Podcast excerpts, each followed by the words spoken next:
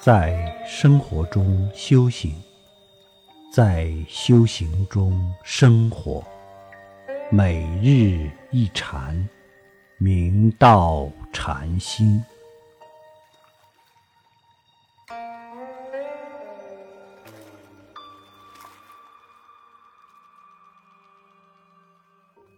有居士问师傅说：“在禅院过堂，慢慢感觉晚上不饿了。”于是很自然就能过午不食了，他感觉很新奇，问是什么原因？这主要有两方面的原因。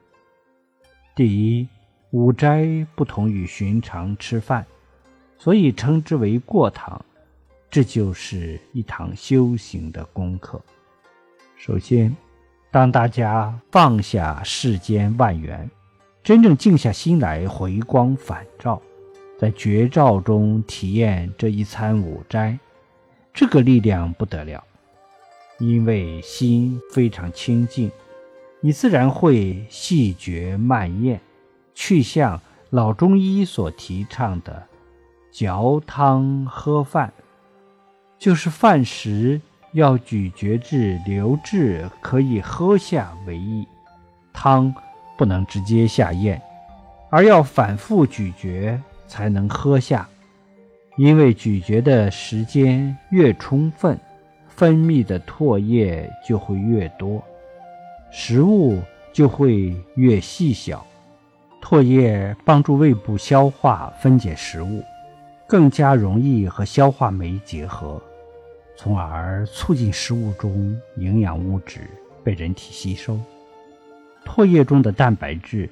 还会在胃里反应生成一种蛋白膜，对于胃能够起到保护的作用。这一餐的营养不但消化的非常充分，而且通过静心吸收的非常好。这两方面的相应，可以吃少许的食物得到多倍的营养，不像我们在世间吃饭的时候。嘴上说着，手上打着手势，脑海里浮想联翩，奔腾不已，哪有顾得上当下的绝招？吃饭甚至狼吞虎咽，虽然吃的很多，但利用的少，浪费的多。到了傍晚，早早就饿了，这也是在消耗福报。吃。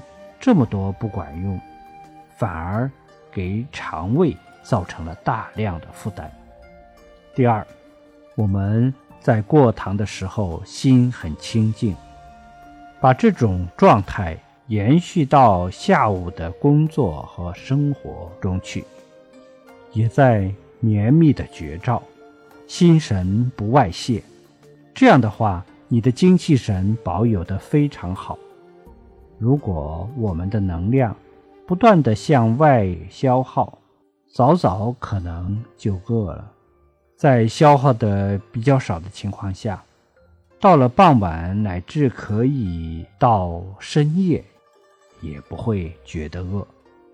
话又说回来，真正的修行人在绵密的绝照中修行的时间都不够用，哪有时间？还会体会一下肚子饿与不饿呢？